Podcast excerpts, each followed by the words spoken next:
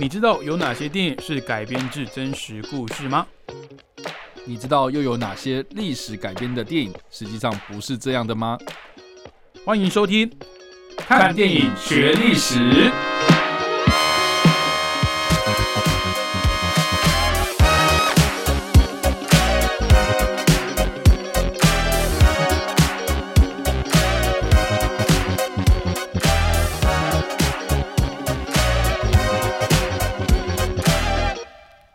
各位听众朋友，大家好，欢迎收听《看电影学历史》，我是主持人伟杰。我是主持人叉叉 Y。好，那今天要介绍的这个角色呢，我觉得非常的有趣，而且他在台湾呢莫名的有知名度，就是因为有某一位非常有名的呃 YouTuber 呢有介绍，呃不是介绍，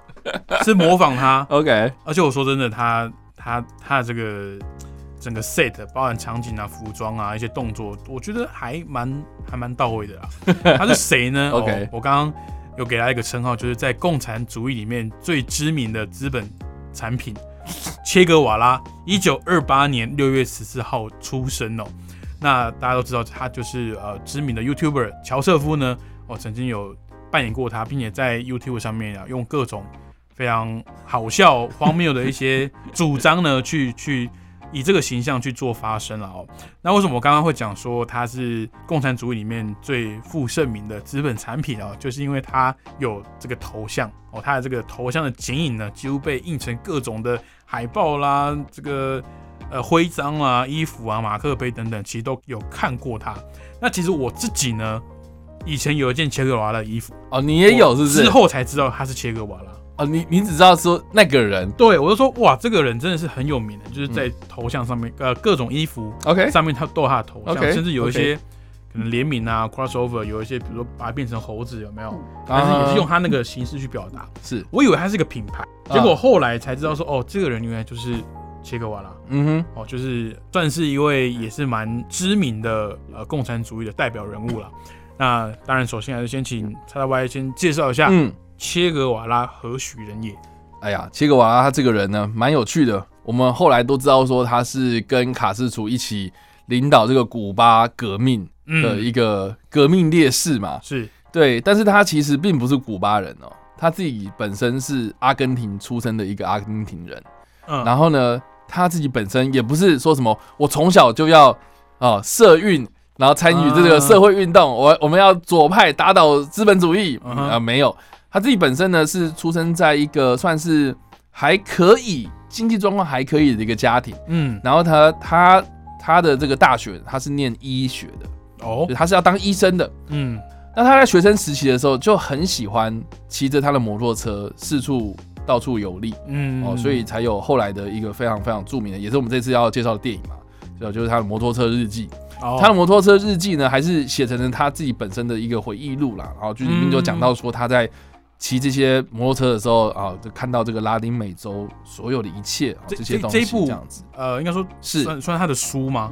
是呃原本是他的书，他的自传的感觉，呃是对他的他的回忆录啦，然后就叫就叫摩托车日记，叫做摩托日记。啊啊，摩托日记，对，Motorcycle Diaries 这样子。对，那这个就是等于是说他在医学院学习的期间呢、因为他自己本身的呃大学在这个布宜诺斯艾利斯的大学，嗯，布宜哎这个好哎冷知识，听说布宜诺斯艾利斯它是这个全世界呃名称最长的首都，哦，是吗？布宜诺斯艾利斯好哦，对。这个还真的不知道，啊，反正就是在这个地方然后念大学，对，然后他自己本身的呃专业啊，这个医学的专业啊、嗯。是研究这个麻风病啊，哦，对，然后所以当时就是他到了很多医院，然后去比如说实习啦、帮忙啦，嗯，然后去看一些就是这些病患，然后去帮助一些可能义诊或者这些东西哦，所以他当时就有就是想到一件事情，就是说啊，既然这样子的话，那我要到处跑嘛，那我就把我自己的脚踏车，然后改装，然后变成是有这个引擎啊、有发动机可以可以怎么讲，就是可以可以跑更远这样子哦，所以他就从这个阿根廷开始出发，然后就经历了南美洲各大地方这样子，然后看到了很多当时这个美洲的一些社会的状况这样子。嗯对，那这个的时候，大家要稍微就是交代一下哦，这个是什么样的时空背景哦？就是在一九五二年的时候，他开始他的摩托车这个旅行，是吧？当时一九五零年代那个时候呢，这个大家应该都知道，说是二战结束之后，然后世界局势就是进入到冷战时期。嗯，那美洲这个地方呢，很有趣哦，因为大大部分的国家都要么就是讲西班牙话嘛，然后蛮呃，像比如说西。比如说巴西的话，就是讲葡萄牙语，啊，就是比较这种拉丁语系的这样子啊，所以，呃，当时的这些国家啊，他们都面临到哪一些问题呢？其实就是面临到你要亲美还是要偏左，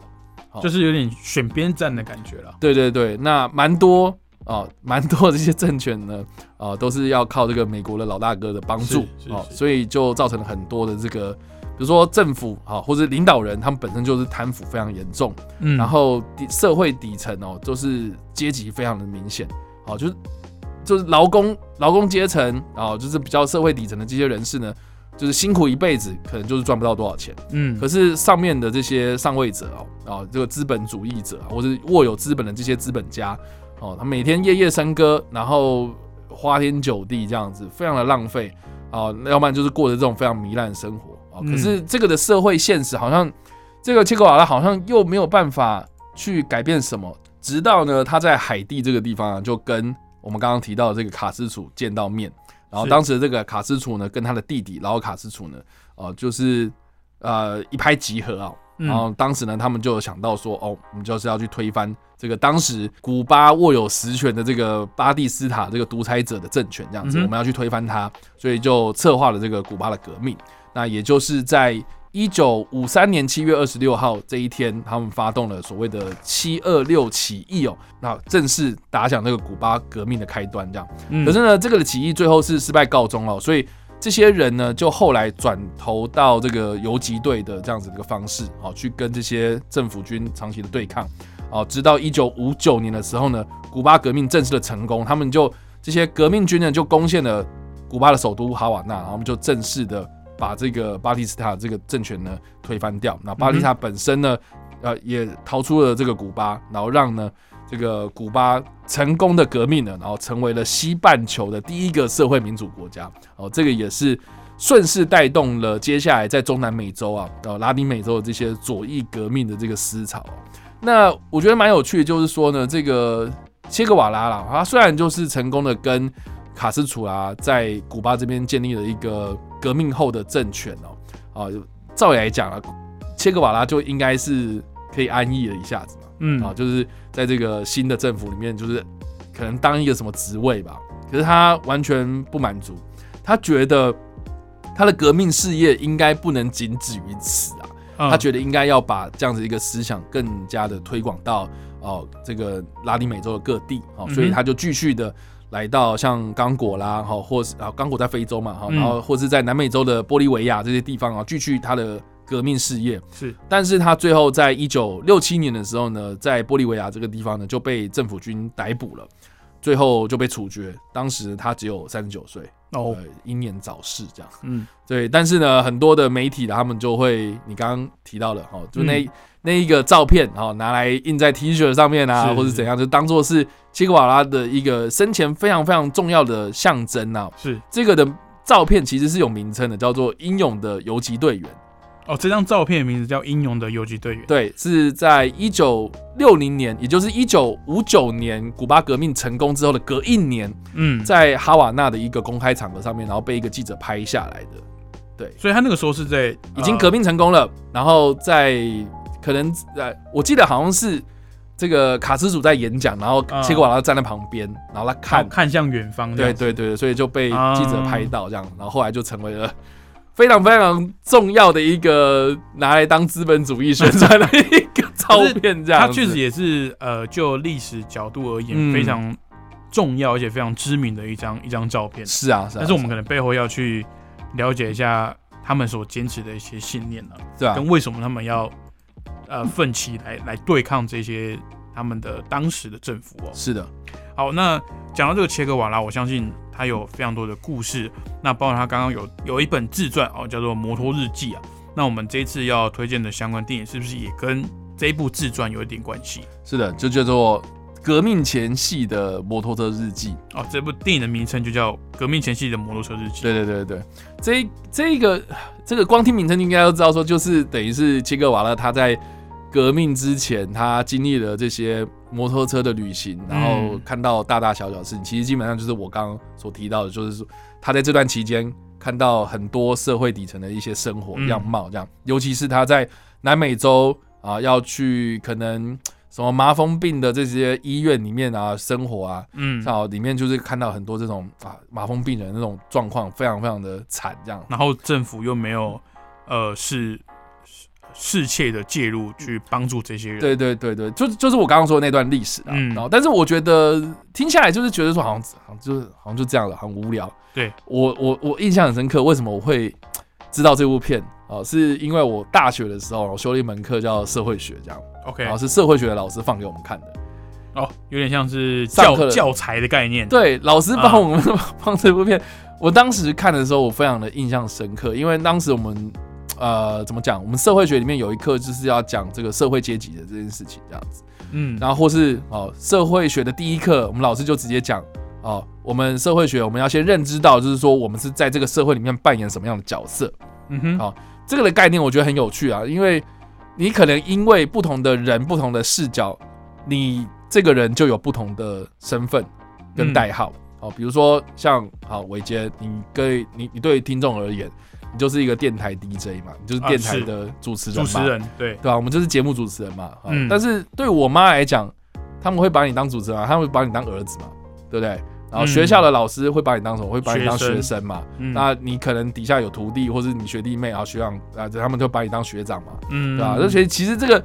不同的视角会在呃不同的人眼里哦，你就是不同的人，所以你有很多不同的社会身份这样子。对，那可是我们在社会学里面，我们就会因为不同的社会身份，然后造成了不同的社会阶级，然后这个就是当时我们老师就是要让我们去探讨的一件事情。嗯哼，对，因为其实切格瓦拉在这个故事里面，他一开始就是哇，可能呃生活在一个小康家庭的一个孩子嘛，嗯然后是一个医学院的学生。可是他除了是这个医学院的学生之外呢，他有什么样的身份？哦，在这个电影里面呢，哦，可以就是看到了很多，就是哦，透过他的眼睛，我们看到了很多很残酷的事情，这样。嗯，所以我自己是觉得这个这这部电影呢，哈，它的调性步调，哦，就是走那种轻松路线啊，有时候会有一点点有趣的东西进来，是哦，可是它的背后其实是代表着那个时代哦比较现实、比较残酷的那一面，这样。因为像比如说我印象很深刻的是，呃，其中有一段呢，就是说，因为他的这个摩托旅行是跟他的一个朋友一起去，就是就是呃双载哦这样子去、嗯去去游历这样子哦。是，他这个朋友呢有一个女友，他这个朋友有一个女友啊，是出生在一个非常富裕的家庭里面的。嗯然后这个啊、呃就就有一次他们就是哎，反正会路过你那个女友家嘛，我们就去她家坐坐这样子。嗯哎、好 OK 啊，那我们就去家坐坐，然后然后就晚上吃的非常非常好，然后床铺很干净，然后很舒服，在那边睡觉，然后在那边啊，他们家的的人也都有那种仆人啊什么的，就是嗯生活非常豪华这样子哦。哎，可是这个走一走，走一走，走一走啊，然后到外面游历了之后，然后他这个好友哈、这个因为要这个怎么讲，呃，想这个女友啊，哈、想疯了这样子哦，然后又没有钱去好好的发泄他的生理需求这样子，嗯。所以呢，他就跑到妓院里面去，然后就跟那个妓院就是讲说什么啊，我这边多少钱，你可不可以？嗯，就是我跟那个花多少，然后就没有钱，没办法，怎么办？他就说，哎、我告诉你一个好方法，就是哎、诶外面有人在卖鱼啊，啊。鱼啊，听说你放在那个地方啊，可以就是跟那个东西感觉是很像的。哦，所以说你就可以知道说，虽然很好笑啊，可是嗯你就知道说，其实好像对不对？有钱人是有钱人的生活，嗯没钱的人他们是用这样的方式，然后去解决他们最你知道最基本的那种生理需需求那种需求，嗯然后或是诶、你看到诶、怎么会惨到连这种事情也要用这样的方式去解决？嗯，然后而且他后来他这个朋友也被啊，你要说兵变嘛还是怎么样？就是旅行到一半，然后他女友就突然打电话过来，或者写一封信，然后跟你讲说我要跟你分手这样，嗯，所以就变成是哎。啊，放飞自我，开始就是去看到很多那种啊，可能麻风病人的生活啊什么的哎，他就是那他那个朋友也是学医的嘛，对一样，对对。对，哦，所以他们就是是他的一个学长这样，哦 OK，对，所以就变成是呃，他他们这两个学医的人，然后就是经历了这些事情之后，然后就是看到了很多现实层面的东西，而不是只有这个在这个医学上面，然后想要去做做这种努力这样子。嗯哦，所以我是觉得说这部片呢、呃，有趣虽然是有趣，轻松虽然是轻松，可是它某种程度它也是反映了当时在一九五零年代那个时候的拉丁美洲的社会这样子。嗯所以我非常的推荐啊，如果是对呃中南美洲的历史比较不熟悉的朋友，呃，或许我觉得这个是还蛮不错的一个入门的电影。他那个时候也可以算是，呃，我不知道这样解读对不对，就是算是去深入的去介绍在美苏冷战之下其他国家的一些生活上的现实的状况。哎，我觉得是，好，你说美国跟苏联这个是大国大组织，这个没有问题。但是在这两个强权中间，像你刚刚讲的，被迫要选边站，或是选边站之后，他们的生活其实并没有因为说选边站，然后感觉就好像比较好这样。嗯，是啊，我自己是觉得就是透过这些电影呢、啊，我觉得可以看到怎怎么讲，就是虽虽然呃，可能你在平常生活之中，你可能看惯了很多那种大好莱坞的大片啊，或者什么的，嗯这相较之下，这种片子就会小众一点。呃，我觉得稍稍微比较不是这么主流啦。嗯哦但是我觉得它它有趣，就是有趣在于说它提供了很多我们不曾看过的观点，而且嗯我们很少啊，在这个你知道从小到大很少看到这种比较左派思想的这些人，啊他们去呃怎么讲？你你你不要说他在推广共产主义啦，或者是怎么样啊，就是说他至少看到了某种社会的现实，这样是是是对啊，所以我自己是觉得，哎、这个是一个还蛮不错的一个题材。其实我觉得以呃就台湾社会的氛围来讲，我们觉得每次提到共产主义的时候会比较敏感，是因为呃中就是中共嘛，对这这也没什么好避讳的，因为嗯中国共产党哦所呃率呃领导的这个那个中国人民共和国哦，他们他们就是每天对我们不管是文攻还是武赫，在这个政治上、经济上哦做各种的打压。那在这个这个军事上呢，我们也是常会受到一些不管是有形或是无形的一些呃威胁跟恫吓，嗯包含像今天哦都一直都还会有攻击啦，还是共建在我们周边绕来绕去。是啊，所以我们对共产主义的这种印象哦，自从这个一九四零年代末我们转进来台湾之后，嗯就是跟嗯就是国共内战失利之后呢，其实我们对共产主义其实一直都是一种呃比较敌对的这种这种想法跟思维啦。那我觉得共产主义它当时的出发点其实是好的，就是它是为人民去做发生，尤其是嗯。为这种底层的人民。嗯，没办法获得呃合理或是公平的这些待遇的人民所产生的一种社会主义，嗯嗯，但是到后来好像它被扭曲了一种集权跟独裁啦或什么的，对。就是被变成是那种 那种工具，就包括我们看到的中共也好，或是苏联也好，哦，他们当时的一些手段跟跟政策呢，确实是呃跟这个共产主义当初被提出来的时候有点背道而驰。嗯哼，那其实我们透过这一部哦，呃，切格瓦拉所描述的哦真实的拉丁美洲这些国家的现状哦所写成的这一本自传《摩托日记》哦所改编成的电影《革命前夕的摩托车日记》呢哦，或许我们可以看到为什么那么多人会去追随共产主义，嗯为什么那么多人会认同共产主义？就是当你的生活的基本需求、一些基本的呃欲望，或者是更基本的一些生生存的一些基本条件都没办法被适切的满足的时候，或许你会选择比较极端，或者是呃在我们眼里看起来是很很荒谬的一些行径哦。因为刚刚有提到嘛，其实切格瓦拉他跟他朋友都是学医的，对，那基本上在那个年代，家里要去学医，除了你自己要很聪明之外，其实你裤裆有点钱啊，你要是啊是啊点狼没错啊要嗯要要有点资本资金，你才有办法去嗯去学医嘛。是，所以，而且你刚刚也讲，他他家可能不到富裕，但是至少小康嗯是过得去的。但是他为什么会愿意挺身而出？呃为什么会愿意挺身而出、铤而走险去去对抗政府，去对抗这些不公不义，跟他看到的这些社会的呃实况有很大的关系哦。对啊，我我我自己是觉得，像电影里面有一段，我自己是觉得印象很深刻的嗯。桥段，就是他们在途中就是遇到了一个呃，怎么讲，就是一个麻风病院的一个医医生呐、哦，就是有就是一个医生这样子，然后就是说，哎、那你要不要来我们这边稍微帮忙一下？他们就真的去帮了这样子，然后就他们在这个帮忙的过程之中，就是看到了很多这些麻风病人的状况很很惨嘛，这样子。哦，可是呢，当他们下班哦，等于是说他们做这些工作做完之后，他们要回去休息嘛，哦，嗯他们就不是跟这些马桶病人是住在一起的，嗯他们要隔离嘛，哦，所以他们就搭着这个小船，然后渡河，然后到了河的河岸的另外一边，然后去休息这样子。然后我我觉得那个这个这个时候那个电影的手法，我觉得很有趣的是在讲说，好像那条河就是把这个社会阶级给分得非常非常的清楚，哦，就是这边是天堂，那边就是地狱的感觉，这样。哦。对，所以电影就是里面用了一个非常浪漫的手法啦，就是说嗯。切格瓦拉放不下对岸的那些麻风病人，所以他就他就跳到河里面去，想要游过去，这样子，就是嗯呃，我我觉得我觉得有点洒狗血啊，但是他某种程度也是反映，就是说他没办法放下这些在受苦的这些人，嗯。所以呃，就是把把呃在电影里面就是把他塑造成是有点像英雄的形象这样子，然后就就是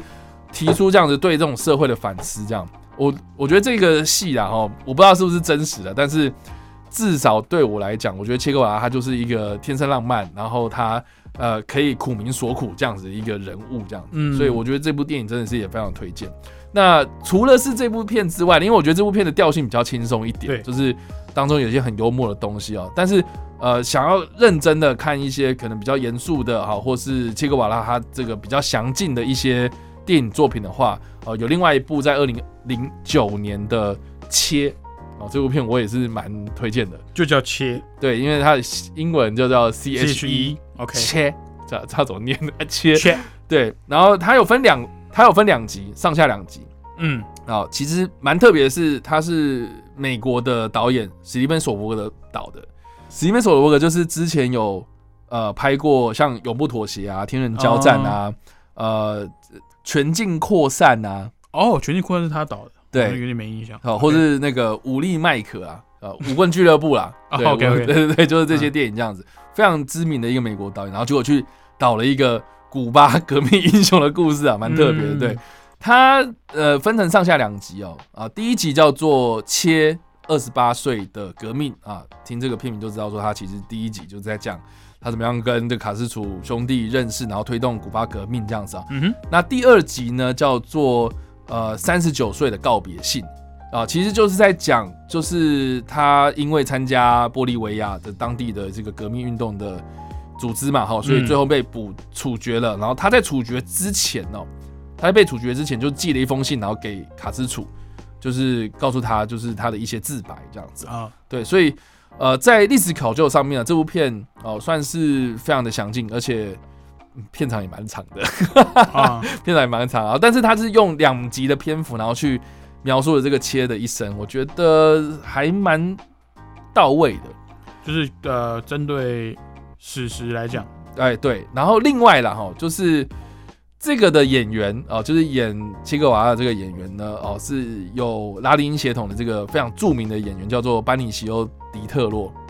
嗯，这个人呢，哦，大家如果去查一下这个人，然后跟切格瓦拉，哦，就是觉得说这个人真是太适合了，这个选角真的太棒了你，说长得很像吗？非常非常非常像。嗯，对，嗯，比我们乔瑟夫还像。我觉得比乔瑟夫还像。好，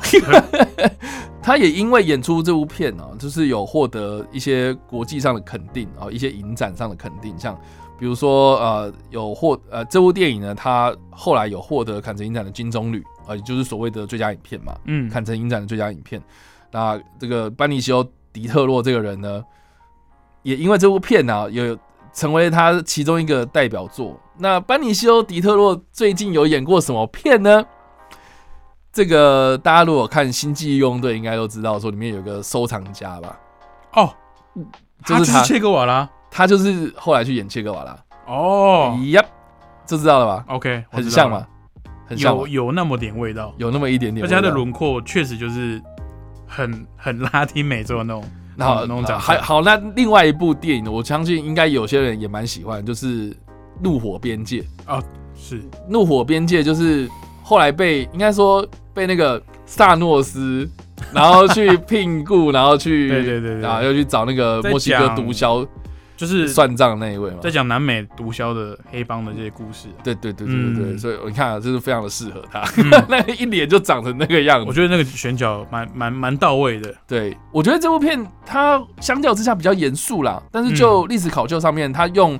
二十八岁跟三十九岁啊，就是分别在加入革命跟死亡，对对对对对一个是他人生巅峰的时候，一个是嗯他人生即将要结束的时候，这两个时间点，然后去描述切格瓦拉的